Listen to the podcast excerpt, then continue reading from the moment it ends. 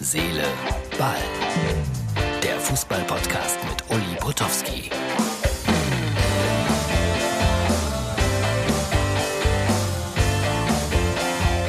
Boah, das ist schon unangenehm, mit der Maske im Zug zu sitzen. Rückfahrt von Freiburg nach äh, Köln, respektive Stolberg, Mausbach. Aber zunächst, äh, wie so oft, wenn ich unterwegs bin, ein kleiner Blick aus dem Hotelzimmer von heute Morgen.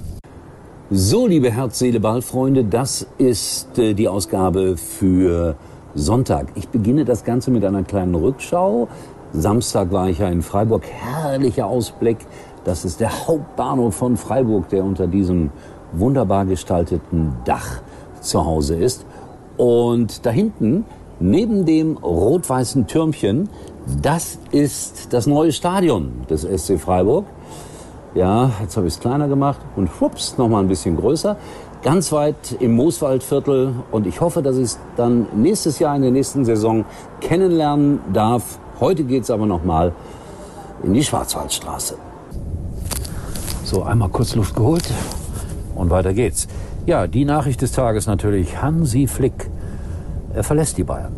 Und was ich so irre daran finde, also er geht äh, zu seinen Jungs in die Kabine vor dem Spiel gegen den VfL Wolfsburg, sagt ihnen das und dann gewinnen die 3-2 bei einer Mannschaft, die alles andere als schlecht ist. Und da Leipzig ja gestern nur unentschieden gespielt hat, können sie auch anfangen, so langsam aber sicher die Meisterschaftsfeier in München wieder zu planen. Es ist nur ein Titel, was heißt nur ein Titel, ein beachtenswerter Titel. Und ja, Hansi Flick natürlich, glaube ich, wird er zum äh, DFB gehen, wird er der neue Bundestrainer werden.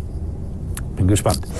Und äh, der alte Bundestrainer, wenn man so will, der saß heute in Freiburg auf der Tribüne, hat es ja nicht weit, ist ja sein Wohnort. Und da hat er sich Schalke angeguckt. Ich bin sicher, weil er da große Talente sichten wollte für die Europameisterschaft. Dürfte ihm nicht so richtig gelungen sein. Äh, ich habe noch einen ganz kurzen äh, Filmschnipsel von heute Nachmittag, als der Schalker Bus ankam. Und äh, da saß ich schon auf meinem Ehrenplatz. Meine lieben Schalker Freunde, der Bus ist angekommen, eingerahmt von wunderschönen Blüten. Da sieht man, glaube ich, nochmal den Außenspiegel. Ah, jetzt wird er rückwärts.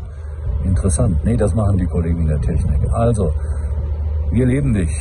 Bei Elf Freunde hieß es, wir ruinieren dich oder so ähnlich. Also, das alles anderthalb Stunden vor dem Spiel. So, das soll es auch gewesen sein mit den Bildern aus äh, Freiburg für heute. Und dann kam einmal mehr eine Blamage für Schalke 04 dabei heraus. 4 zu 0 und das Ganze ohne große erkennbare Gegenwehr. Die Freiburger eindeutig und klar besser.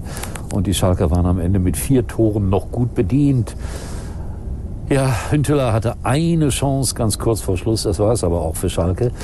Und diese Gespräche dann zu führen, das ist nicht, nicht einfach. Also ich habe mit Fährmann gesprochen, der ja noch eine ganz akzeptable Leistung abgeliefert hat und mit Klaas-Jan Hünteler und irgendwie war es mir unsympathisch mit ihm zu sprechen. Ich kann das nicht so genau erklären, warum. Auf die Frage zum Beispiel, äh, werden Sie denn auch mithelfen, dass Schalke dann wieder demnächst äh, aus der zweiten Liga aufsteigt? Ach, da kam dann dieses Gerede von Spiel zu Spiel denken und äh, Herr Gramotz ist dagegen, den finde ich sehr ehrlich und äh, er versucht natürlich auch immer noch irgendwie was Positives aus dem herauszuziehen, was seine Spieler da abliefern. Das ist auch irgendwo ein Stück weit legitim, aber heute hat er eindeutig gesagt, das war alles zu wenig gegen Freiburg. Aber gegen Bielefeld wollen sie noch mal alles raushauen. Raushauen. Verlieren sie aber in Bielefeld am Dienstag, dann sind sie endgültig abgestiegen. Und der Begleiter werde ich nochmal sein. Ich darf gar nicht dran denken. Dienstag also das Spiel in Bielefeld. Ja, und Friedhelm Funkel, der neue Trainer. Er hat dann auch gleich verloren in Leverkusen. Also ich sag's ja immer wieder, das ist ein, ein, ein blödes Gequatsche und Getue und Gemache. Aber Fans zwingen die Vereine oft ja auch zum Trainerwechsel. Ich glaube, das bringt jetzt in Köln äh, wenig bis gar nichts. Also boah, muss Luft holen. Herr Gistol, der hätte sicherlich... Äh, ja heute auch verloren. Aber was macht den Unterschied aus? Jetzt muss man den Trainer Gistol noch teuer bezahlen. Herr Funkel kriegt noch mal eine schöne Gage für die wenigen Spiele, die er da macht. Also für mich ist das alles nicht nachvollziehbar.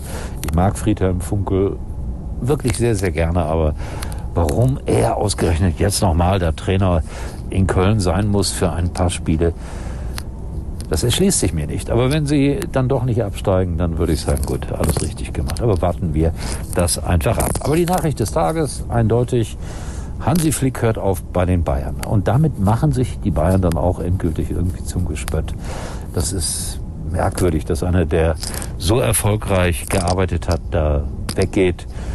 Und äh, ich weiß nicht, ob äh, Brazzo jubelt und, und sich äh, bestätigt fühlt. Keine Ahnung, schwer zu sagen. Aber wer wird der neue Trainer bei den Bayern? Nagelsmann natürlich im Gespräch.